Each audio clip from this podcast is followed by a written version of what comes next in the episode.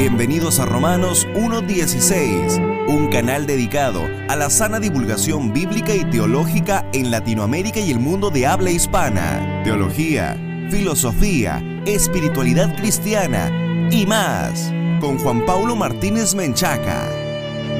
Bienvenidos estimados amigos y patrocinadores a un nuevo programa de el podcast de Romanos 1.16 con su amigo y hermano JP Martínez. Estoy muy contento porque hoy vamos a iniciar una nueva serie titulada Llenos del Espíritu. Si esta es la primera vez que escuchas Romanos 1.16, te queremos enviar un fraternal saludo e invitarte a nuestra gran comunidad de patrocinadores en www.patreon.com diagonal J. Paulo Martínez. Es una comunidad de hermanos y hermanas en la fe que hacen posible este y otros muchos materiales que puedes hallar en nuestro sitio en Patreon. También estamos en YouTube como el podcast de Romanos 1.16 con JP Martínez y nuestro blog en Substract como jpmartinezblog.substract.com. Gracias especiales a todos los patrocinadores que hacen posible que estos mensajes sigan llegando al mundo de habla hispana para la sana divulgación bíblica y teológica en español. En este primer episodio vamos a hablar de qué es la llenura del Espíritu. Cuando Dios salva a una persona ocurren varios cambios importantes. La Escritura describe el momento de nuestra redención como el acto donde el Espíritu Santo nos regeneró, vino a morar en nosotros, nos selló y nos bautizó. Estos actos de Dios no son propiamente una experiencia que se fue desarrollando poco a poco con el tiempo, es decir, usted no fue regenerado poco a poco o sellado poco a poco, o siendo morado por el Espíritu poco a poco. Estos actos redentivos acontecieron en un instante, en el instante en que la justicia de Cristo le fue contada a su favor por medio de la fe sola en Cristo solamente. Ahora, cuando la Biblia habla de ser llenos del Espíritu, parece indicar algo distinto a un solo momento en la vida cristiana. La llenura del Espíritu, dice el Dr. Schaeffer, puede definirse como el estado espiritual donde el Espíritu Santo está cumpliendo todo lo que Él vino a realizar en el corazón y la vida del creyente individual. Fin de la cita. Note el gerundio de cumpliendo. Quiere decir que está pasando ahora mismo en la vida del cristiano. No ha concluido esta operación. Usted está siendo llenado por el Espíritu ahora mismo. Surge la pregunta de si hubo llenura del Espíritu antes de Pentecostés.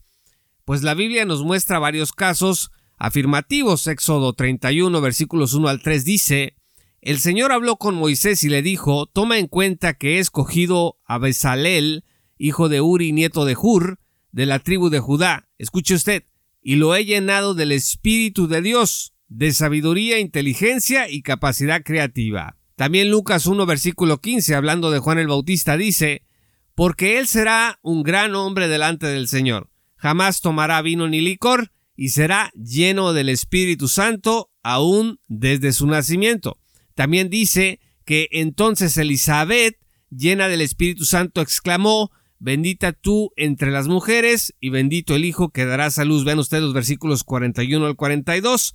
Y los versículos 67 y 68 dicen, Entonces su padre Zacarías, lleno del Espíritu Santo, profetizó, Bendito sea el Señor Dios de Israel, porque ha venido a redimir a su pueblo.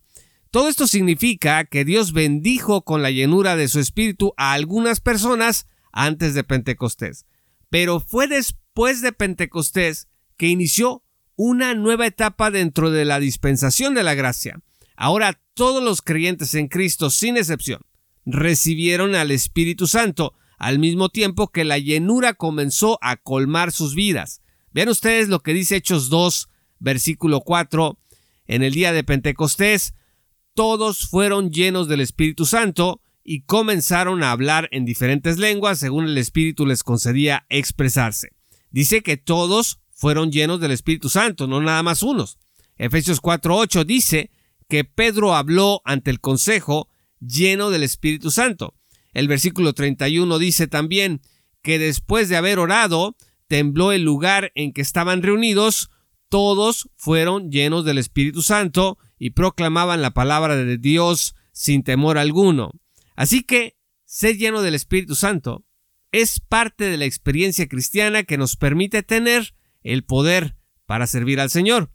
Dios nos mandó ser llenos del Espíritu Santo. Vean ustedes lo que dice Efesios 5, versículo 18. No se emborrachen con vino que lleva al desenfreno, al contrario, sean llenos del Espíritu. Noten, estimados amigos, que no dice sean regenerados, o sean salvados, o sellados. Los creyentes ya lo son. Dice sean llenos, lo que implica que en nuestra vida esa llenura se debe de procurar. No se trata, como dice Schaffer, de adquirir más del Espíritu, sino de que el Espíritu de Dios adquiera más de nosotros. ¿Cómo se logra esto? Rindiendo nuestra vida al señorío de Cristo, sometiéndonos en obediencia al Señor. En términos sencillos, entre más obediencia tengamos, más llenura se estará manifestando, mientras que entre menos obediencia se manifestará menos llenura. Ser lleno del Espíritu está así relacionado con la madurez cristiana. Un cristiano recién convertido puede ser lleno del Espíritu aunque aún le falte madurar. La madurez se adquiere con el paso del tiempo y el elemento que la hace posible es precisamente la llenura del Espíritu. Piense, por ejemplo, en un automóvil. Pues un automóvil no se mueve sin gasolina, no avanza a su destino.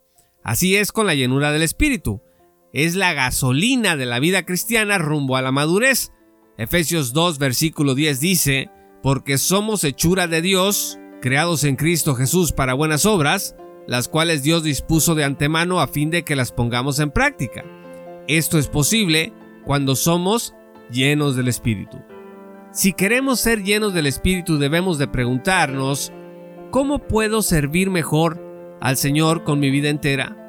Si nota que no tiene ganas de servir ni de obedecer al Señor, eso quiere decir que le está faltando ser lleno del Espíritu.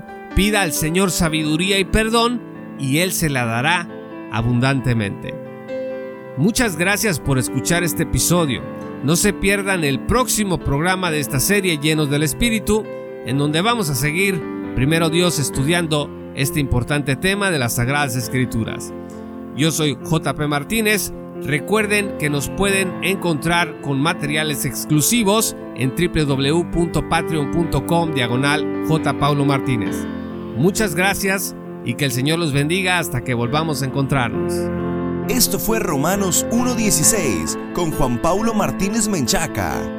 Únete como patrocinador y apoya la sana divulgación bíblica y teológica en América Latina. Romanos 1.16. Todos los derechos quedan reservados.